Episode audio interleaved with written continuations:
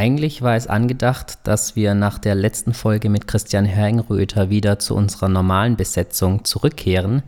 Diese Pläne mussten wir leider etwas über den Haufen werfen. Wir hatten die Möglichkeit, mit Sascha Schmidt von den St. Louis Royals zu sprechen. Geplant war ein kurzes Interview bezüglich der Strafe und dem Punktabzug das Ganze ist dann etwas ausgeschweift. Wir haben uns dann auch noch über die Positivquote und die sportliche Situ Situation der St. Louis Royals unterhalten. Herausgekommen ist ein knapp 30-minütiges Interview, welches wir euch natürlich nicht vorenthalten werden. Wir hoffen natürlich, dass wir in den nächsten Wochen wieder zum sportlichen Geschehen zurückgehen können und uns dann auch voll und ganz auf die Playoffs konzentrieren können. Trotzdem möchten wir euch dieses Interview nicht vorenthalten. Wir freuen uns natürlich sehr, dass sich Sascha Schmidt bei uns so offen und ehrlich zu den ganzen Themen geäußert hat. Ich denke, das ist eine der Hauptforderungen der Fans, mehr Transparenz, sowohl von den Vereinen, aber auch von der Liga. Ich denke, er hat einen ersten guten Schritt dahin getan und wir wünschen euch jetzt viel Freude mit dem Interview und begrüßen euch recht herzlich zur neuen Folge von Ballers Lounge.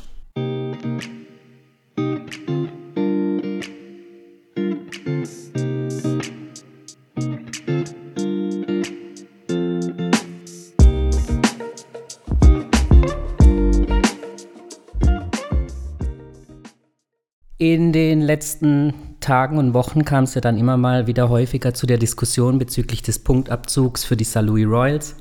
Wir haben jetzt die Möglichkeit, mit Sascha Schmidt kurz zu sprechen, dem Manager der Royals. Hallo, Herr Schmidt. Hallo.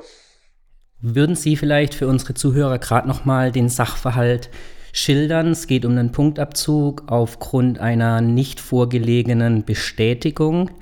Ähm, da gab es ja aber auch immer wieder Unklarheiten, sowohl von der Liga als auch von Ihnen verständlicherweise wurde nicht sonderlich viel dazu kommuniziert, wenn Sie gerade vielleicht noch mal kurz den Sachverhalt schildern könnten.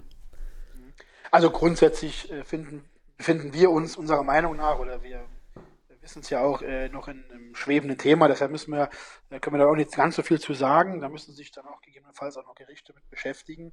Äh, Thema ist, dass uns äh, vorgeworfen wurde, dass Nadeshda Illenberger äh, besagten Spiel nicht spielberechtigt gewesen sei, aufgrund zwei fehlender Unterlagen.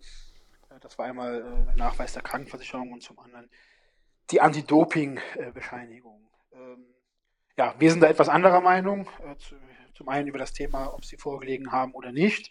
Äh, und zum anderen ist es so, dass wir auch äh, die Ordnungen von unserem Rechtsanwalt, unserem äh, Herrn Abel, der auch seit elf Jahren im DFB-Sportgericht tätig ist, haben wir das auch überprüfen lassen und ähm, hier auch die Bestätigung erhalten, dass wir durchaus hier auf der richtigen Fährte sind, nämlich dass, dass uns die Punkte so nicht aberkannt hätten werden dürfen. Und aus dem Grunde haben wir dann auch Einspruch eingelegt. Der Einspruch wurde dann äh, abgewiesen mit einer Begründung auch, äh, dass die DBLO zugegebenermaßen äh, durchaus redaktionelle Fehler enthielte, äh, das aber nicht dazu führt, dass man uns die Punkte äh, dennoch äh, anerkennen muss.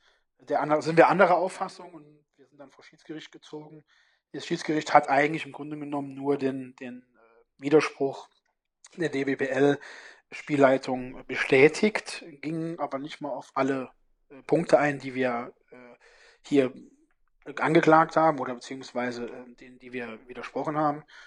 Und ähm, ja, damit ist so die Sportgerichtsbarkeit äh, erschöpft mhm. im Rahmen der DWBL.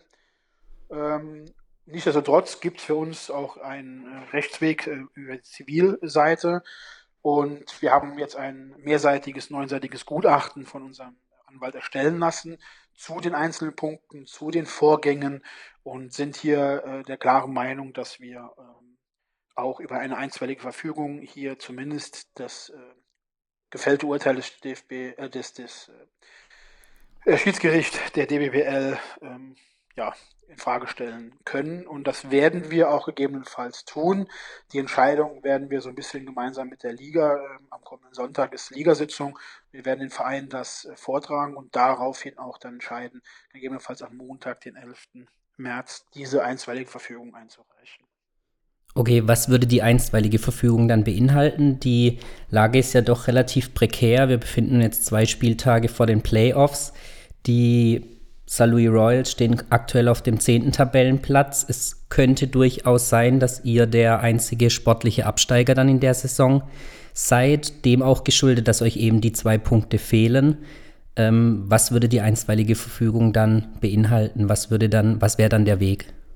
Also wir, wir würden dann vor das Zivilgericht ziehen wollen bezüglich dieser Urteilsverkündung ähm, und gegebenenfalls auch auf Schadenersatz klagen. Das ist nicht, nicht im unerheblichen Maße, denn uns werden ähm, damit verbunden erhebliche finanzielle Schäden entstehen. Äh, es ist sogar noch nicht hundertprozentig klar intern auch, ob wir überhaupt in der zweiten Liga antreten würden, ob wir das finanziell so stemmen können, weil wir sehr viele Sponsoren verlieren. Okay. Und aufgrund dieser äh, Verluste, äh, auch Richtung Sponsoren, ähm, ja, kann es sein, dass das die Existenz unseres Vereins insgesamt bedroht und deshalb sind wir einfach dazu auch verpflichtet gegenüber unseren Mitgliedern, gegenüber den Spielerinnen, die Arbeitsverträge haben, unseren Trainer und allen, die da mit dranhängen, halt alle rechtlichen Mittel auszuschöpfen. Das würden wir dann auch tun. Ähm, und es gibt natürlich, und das fordern wir gerade in der Liga auch, wir fordern hier einfach um keinen Verein, auch zum aktuellen Standpunkt sind wir ja kein äh, sportlicher Absteiger, das muss man auch mal dazu sagen. Ja. Äh, wir fordern halt hier äh, eine Aufstockung der Liga im kommenden Jahr. Ähm, wir sind der Meinung, dass wir äh, hier, und das haben wir gesagt, klar in dem Gutachten auch dargelegt über unseren Juristen, äh, durchaus zumindest unsere Aussichten sehr, sehr gut sind. Und um den Schaden von der DWBL, der gesamten Liga und allen Vereinen abzuwenden, wäre hier eine Aufstockung sinnvoll, sprich mit keinem Absteiger dieses Jahr ähm, weiterzuspielen im kommenden Jahr, gegebenenfalls auch auf 14 sogar aufzufüllen. Das, denke ich, wäre sportlich äh, und auch äh, von der Außendarstellung wirtschaftlich für alle Beteiligten sinnvoll, denn wenn die DWLU-Ordnung nicht äh, korrekt ist, dann muss man sich auch Lösungen überlegen seitens der Liga. Und da sind wir momentan ein bisschen auf, allein auf weiter Flur, weil die Liga da nicht bereit ist zu kommunizieren in diese Richtung. Aber wie gesagt, wir müssen es zur Not über den normalen Zivilgerichtsweg bestreiten. Im Übrigen ist unser Weg, den wir hier wählen, kein, kein unbekannter Weg. Das wurde schon in vielen anderen Fachverbänden vor, äh, glaube, zwei oder drei Jahren auch in der Handball-Bundesliga, zweite Handball-Bundesliga, in dem Verfahren bezüglich dem HSV ähm, ähm, Handball auch so gemacht, dass die zweite Liga ein Jahr mit einer Mannschaft mehr gespielt hat. Es gab dann im Jahr darauf einfach einen Absteiger mehr, weil es auch hier außergerichtlich, also außersportlich gerichtliche Themen gab und, und die, äh, es, ist, es gibt Urteile von Oberlandesgericht Hamm, die ganz klar hier äh, entschieden haben, dass der Sport, der, der Verein nicht benachteiligt werden darf gegenüber organisatorischen Schwierigkeiten einer eventuellen Liga. Mhm. Es geht ja nur um organisatorische Dinge, sprich Spieltage etc. Und äh, wenn es um eine Wirtschaftlichkeit eines Vereins geht, wie es bei uns geht, dann äh, muss man sich sicher sein, dass man vom Zivilgericht gewinnt. Und äh, wir sind der Meinung, dass, dass der Verband keinenfalls tun kann. Okay. Jetzt blicken wir auf die aktuelle Situation in der gesamten Liga. Da gab es ja jetzt vor kurzem die Entscheidung zugunsten der Positivquote. Wenn man den Gerüchten Glauben schenken mag, war Salui auch eines der Teams, die dem nicht zugestimmt hat, beziehungsweise dem Gentleman's Agreement nicht zugestimmt hat. War das dann eine Trotzreaktion auf die gesamte Situation, auch jetzt mit eurem Punktabzug? Oder erstens, stimmt es überhaupt? Und zweitens, was hat euch dazu veranlasst, dem Gentleman's Agreement eben nicht zuzustimmen. Ähm, es ist korrekt, wir haben dem Gentleman Agreement nicht zugestimmt. Ähm, wir können das ganz klar begründen. Also wir befinden uns hier in einem Sport, das ist ganz klar und der Sport sollte auch an erster Stelle stehen. Nichtsdestotrotz befinden wir uns als gesamte Liga in der ersten Bundesliga mit all den Regularien, die es dann gibt, in einem äh, Profisportbereich, was viele vielleicht von außen belächeln und sagen, ja, äh, das ist vielleicht Fußball Handball, aber Damen Basketball, nein, es ist ein Profisportbereich. Es gibt keinen Verein, der, denke ich, unter einer Viertelmillion ähm, eine, eine Liga äh, antreten kann, ja, eine Saison spielen kann. Da gibt es Arbeitsverträge, da gibt es Mitarbeiter, da gibt es eine ganze Menge. Das ist also nicht irgendwie hobbymäßig Basketball spielen, und wir sind der Meinung, dass es dann auch klare Richtlinien geben muss. Klare, rechtlich verbindliche Richtlinien geben muss. Und die muss man umsetzen können. Und wenn wir jetzt hier von der deutschen Positivquote sprechen, ja, dann ist die rechtlich völlig unhaltbar. Das ist so ein Thema, ja, wir machen es alle, weil wir es machen. Sobald der Erste sagt, ist mir egal, ist das nicht haltbar. Mhm. Und dann ist es auch eine Wettbewerbsverzerrung. Weil wenn manche Vereine sich bemühen, bauen vielleicht auch mehr deutsche Spielerinnen ein, andere Vereine sagen, ja, pff, interessiert mich jetzt nicht, ich mache das jetzt mit ausschließlich Ausländern und dann hat er vielleicht einen Wettbewerbsvorteil mhm. unter Umständen. Ja, zum einen, zum anderen glaube ich, bringt es auch einer deutschen Spielerin nichts, ähm, solche Quoten. Das ist wie damals ähm, dieser Regelung, dass auch zwei Deutsche auf dem Feld stehen müssen. Meines Erachtens nach bringt das auch nichts. Denn das Einzige, was es bewirkt hat, ist, man muss deutsche Spielerinnen haben. Deutsche Spielerinnen waren im Markt wesentlich teurer, als sie heute sind.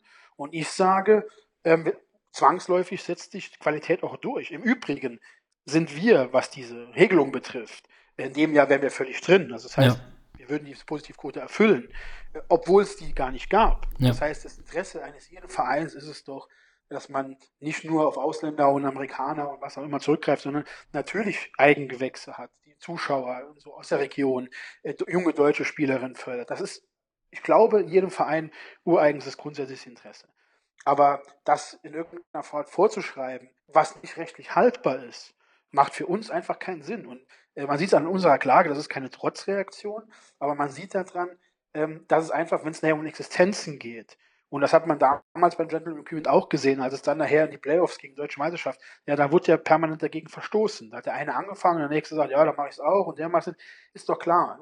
Und das äh, bringt nichts, ähm, denn wir befinden uns hier im Profisport und die Liga muss sich auch an der Stelle professionell aufstellen.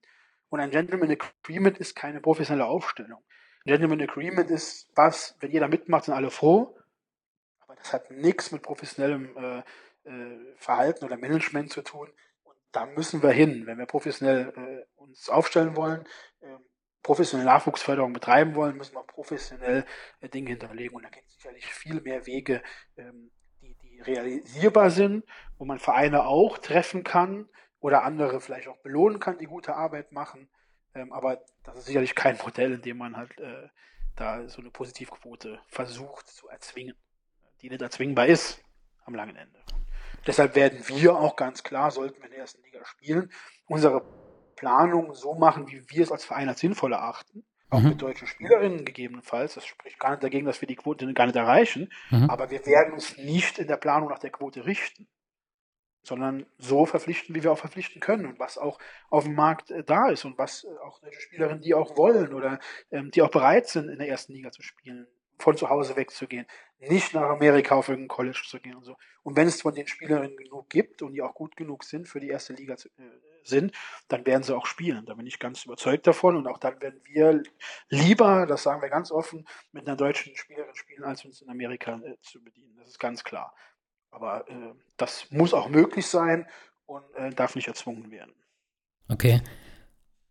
Ich finde es gut, dass Sie so ehrlich darauf geantwortet haben. Wir haben unsere Schwierigkeiten gehabt, so ein offizielles Statement bisher zu bekommen. Ähm, Herrn Barbknecht haben wir auch gebeten.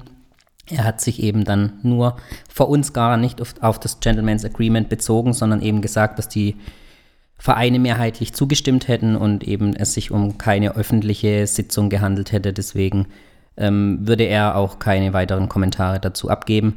Ähm, es ist ja, aber, aber wir müssen nur Transparenz reinbekommen. Wenn wir genau. eine vernünftige professionelle Liga wollen, wollen, dass Fans mit uns gehen, dass wir Sponsoren gewinnen für die Liga, dann können wir nicht irgendwo unser eigenes Süppchen kochen, da müssen wir transparent sein äh, und auch die Dinge, klare Fakten ähm, hier schaffen für, für uns, für die Fans, für die Leute, die sich für diesen Sport interessieren und auch für Sponsoren. Man muss sich da öffnen. Ähm, das, wenn sie Fußball nicht erleben, dass solche Themen besprochen werden und niemand hinterher in, in, in, ja. in Aussagen zu machen. Es ist immer schwierig, wenn ich auf den Fußball zurückgreife, aber man kann sich an den positiven Dingen, man muss Klar. ja nicht alles sehen, aber an den positiven Dingen aus verschiedenen anderen Sportarten muss man oder kann man sich durchaus mal ein Beispiel nehmen. Und ich sage ganz klar, ähm, das ist kein Geheimnis, warum, weshalb wir gegen abgestimmt haben. Wir sind einfach in der Überzeugung, dass es professionell sein muss. Die Ordnungen, die Regeln, die die Liga vorgibt, müssen auch notfalls vor einem Gericht standhalten.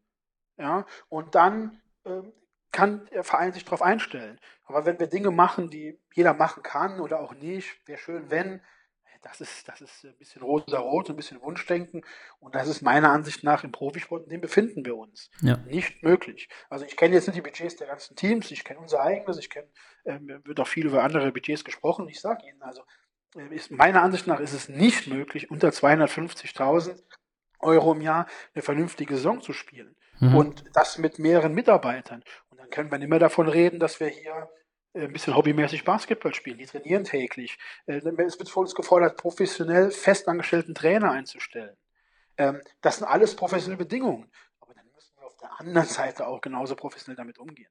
Und das, das sehe ich hier nicht und deshalb ähm, sagen wir, alles, was eben diese Bedingungen nicht, nicht ein, eingehalten werden können, auf professioneller Schiene, werden wir auch nicht zustimmen. Das ist ganz klar. Ja, okay.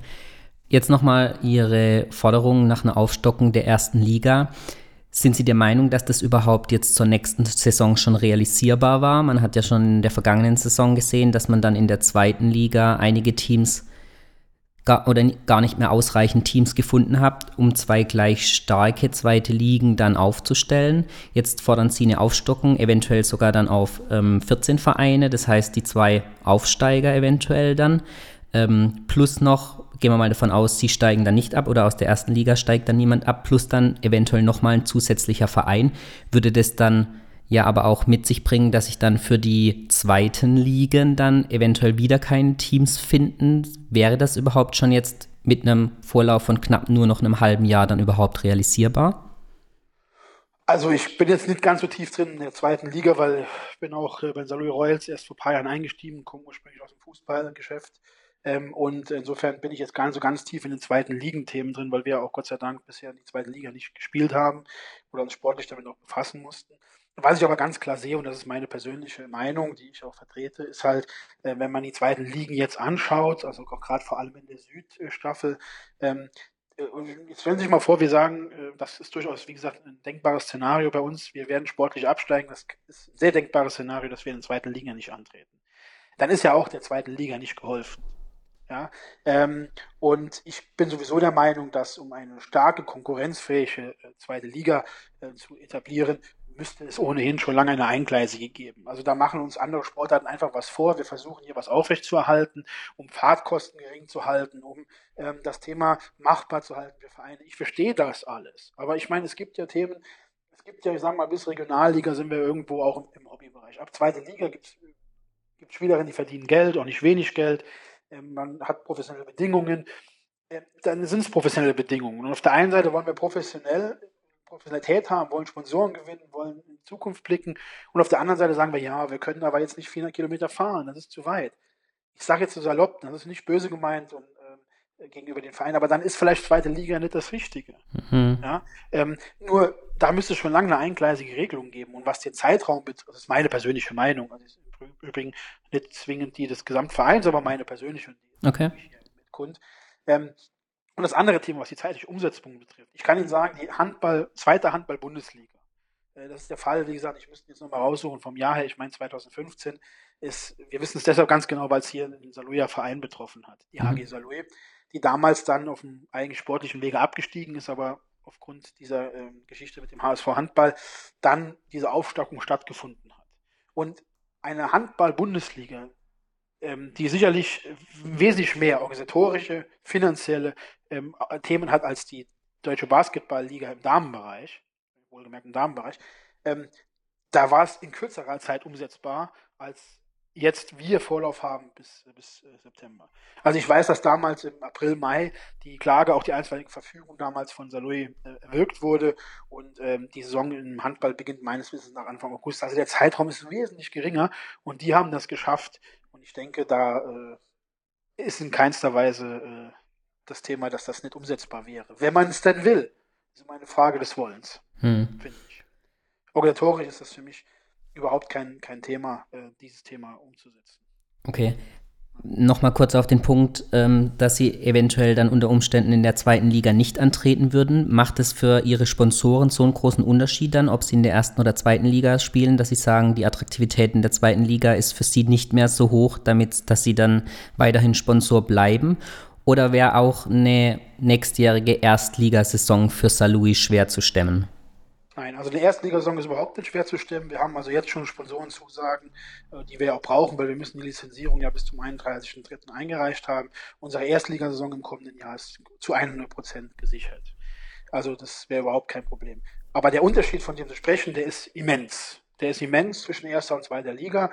Ist vielleicht ein regionales Thema bei uns, weiß ich nicht, kann ich nicht einschätzen. Wir sind momentan der einzige Ballsportverein im Saarland, ähm, der überhaupt erste Liga spielt. Mhm. Das ist für uns ein Thema, das hoch einzuschätzen ist. Wir haben keinen Fußball in der, zweiten, dritten Liga. Wir haben keinen äh, Handball in der zweiten oder ersten Liga. Wir haben diese Themen nicht. Und deshalb stehen wir natürlich als Saloy Royals, als wie gesagt einziger Verein des Saarlandes im Ballsportbereich. Jetzt äh, gibt das Thema Tischtennis noch, aber ansonsten sind wir die einzigen. Und das ist natürlich für uns ein klarer Wettbewerbsvorteil. Und den würden wir dadurch durch den Abstieg in die zweite Liga verlieren. Und ähm, das ist auch bei unseren Sponsoren so. Zudem äh, verringern sich unsere Einnahmen, denn unsere Sponsoren zahlen ja auch Bandenwerbung etc.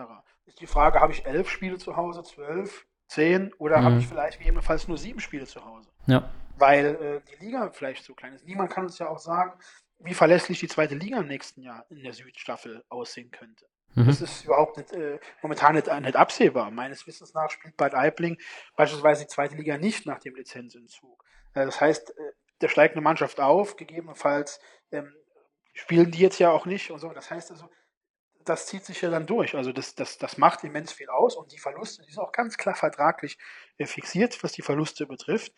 Die sind so stark, dass wir der Meinung sind, wir können keine Zweitligasaison spielen, denn für uns, ich rede nur von uns, ist das Budget zweite zur ersten Liga nur immens äh, äh, weniger. Also das mhm. macht prozentual sehr, sehr wenig aus. Denn für uns gäbe es ja nur die Alternative, schnellstmöglich wieder aufzusteigen. Das heißt, die Personalkosten, sprich Kader, Trainer, die wollen und würden wir, äh, können wir auch nicht reduzieren, vernünftigerweise auch den sonstigen Kosten, die wir als Verein haben, ähm, können wir nicht äh, großartig reduzieren. Da würden uns ein paar Lizenzgebühren, ein paar Schiedsrichterkosten, ein paar Auswärtsfahrten. Also es ist marginal, was für uns äh, persönlich wegfallen würde, aber im Gegensatz dazu der der Sponsorenwegfall, der ist prozentual so hoch, dass ich eine Zweitligasaison als gefährdet äh, betrachte. Im Erst, aber nochmal, Erstliga ist zum heutigen Stand gesichert. Okay. Jetzt noch eine letzte Frage zu dem organisatorischen und Ligathema. Was erhofft sich Salui dann jetzt für die Sitzung am Sonntag? Ja, wir hoffen uns, dass die anderen Vereine und auch der Ligavorstand ähm, ganz klar erkennt, dass, dass, dass hier sicherlich ähm, auch Fehler gemacht wurden, beziehungsweise die Ordnungen nicht alle so sind, wie sie denn sein sollten vielleicht, um auch rechtlich sicher zu sein. Und wir hoffen uns da Einsicht, ähm, dass man ähm, das Thema vielleicht äh, gestaltet, so dass kein Verein einen Nachteil hat. Sie müssen sich vorstellen, ähm, wenn es zu einer schnellen Klage käme und unser Urteil aufgehoben werden, werden würde. Ich spinne das jetzt einfach mal durch. Und wir würden nachher Recht bekommen. Sie müssen sich vorstellen, dann ist es theoretisch so, dass äh, wir äh, die Punkte anerkannt bekommen müssten rückwirkend, was fast nicht umsetzbar ist. Göttingen müsste wieder abgezogen bekommen, die wären damit wieder voll, vollends im Abstiegskampf ja. drin.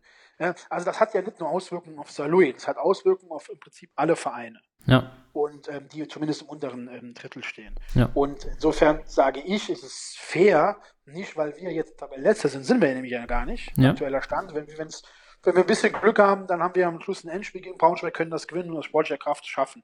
Aber auch gegenüber den anderen Vereinen. Es ist hier nicht alles klar geregelt, das ist unsere Auffassung. Und weil nicht alles klar geregelt ist und es hier der Sport nicht mehr im Vordergrund steht, ähm, denn es ist kein sportlicher Abstieg dann, sondern es ist ein Abstieg wegen dem grünen Tisch. Wir haben ja genug Punkte. Wir wären im Prinzip jetzt der Klassenerhalt wäre sicher, wenn wir die drei Punkte mehr hätten. Ja. Äh, das heißt, es ist ein Abstieg, der nicht sportlich begründet ist.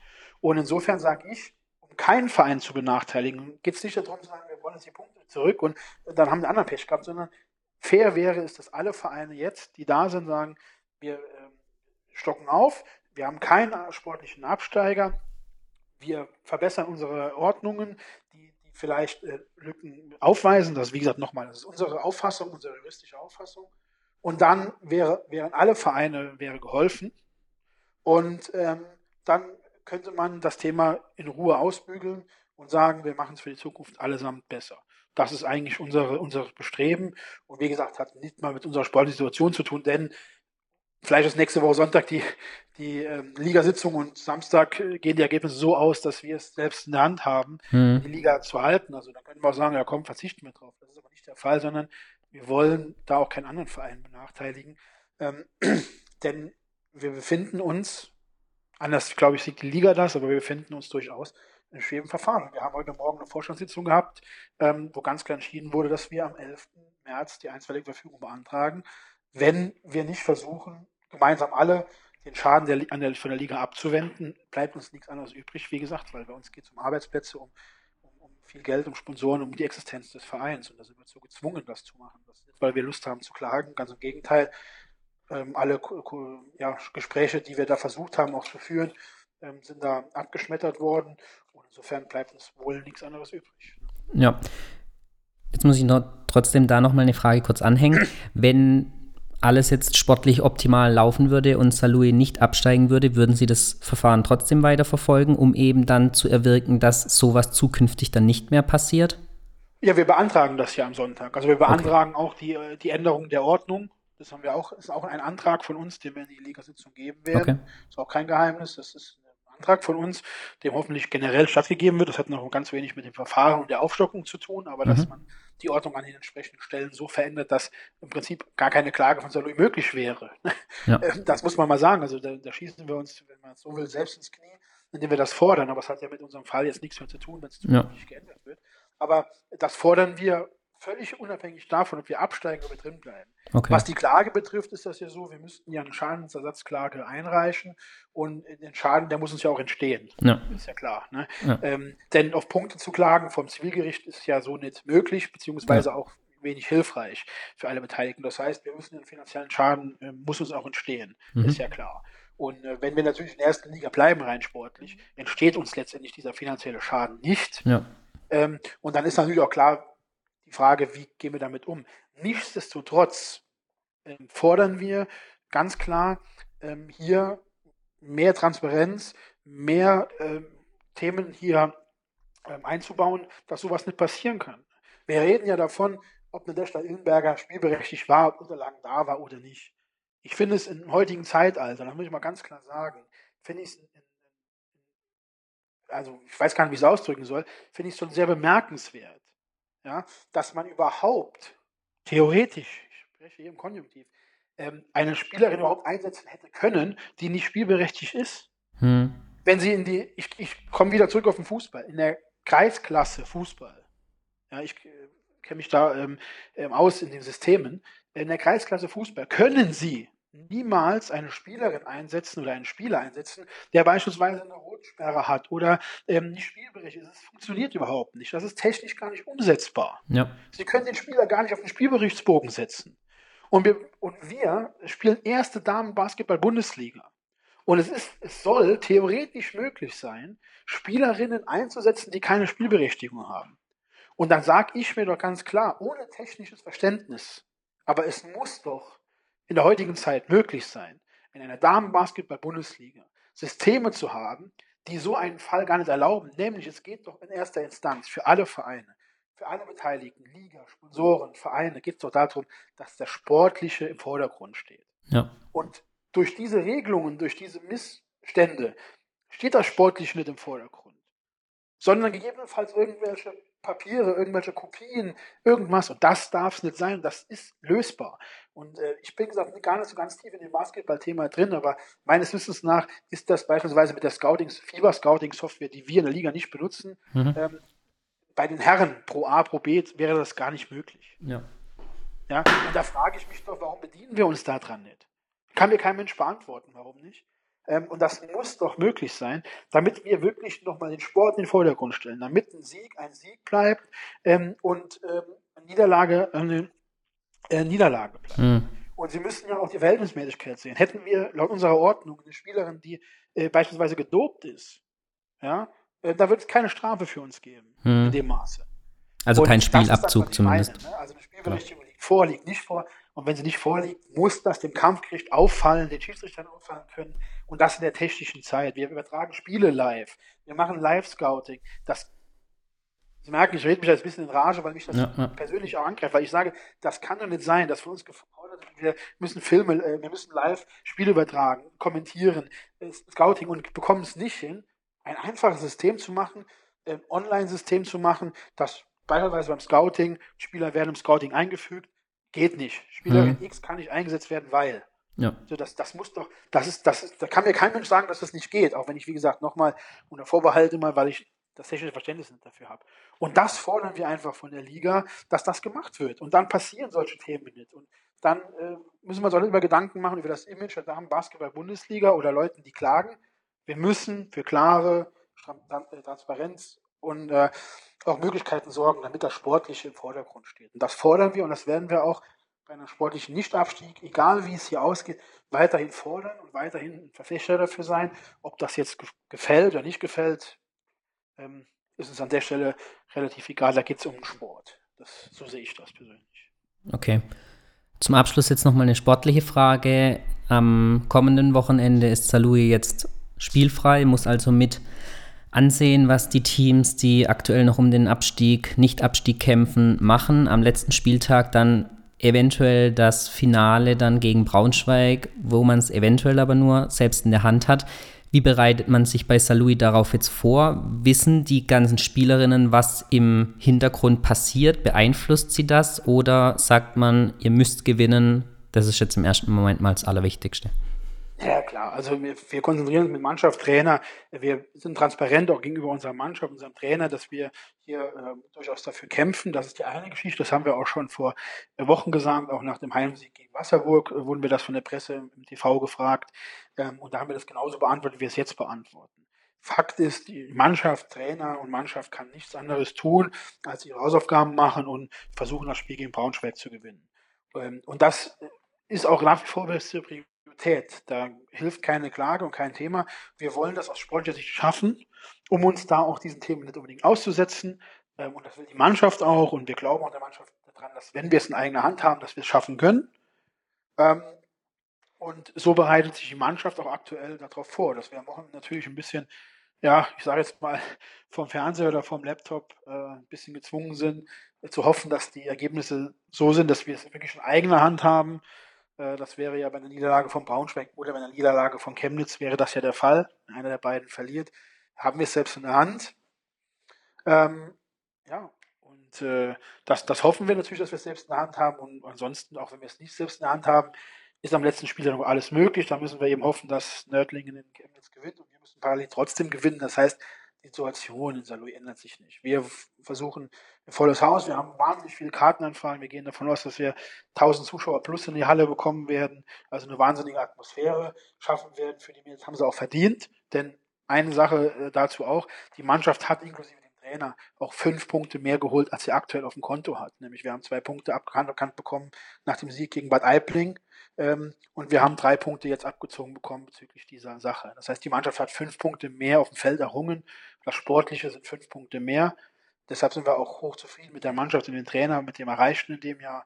Und wir glauben auch dann, dass die das Spiel gegen Braunschweig zu Hause gewinnen können, mit Unterstützung der Fans, mit Unterstützung aller, die da in die Halle kommen. Wie gesagt, wahnsinnige Anfragen gerade aktuell, jetzt schon.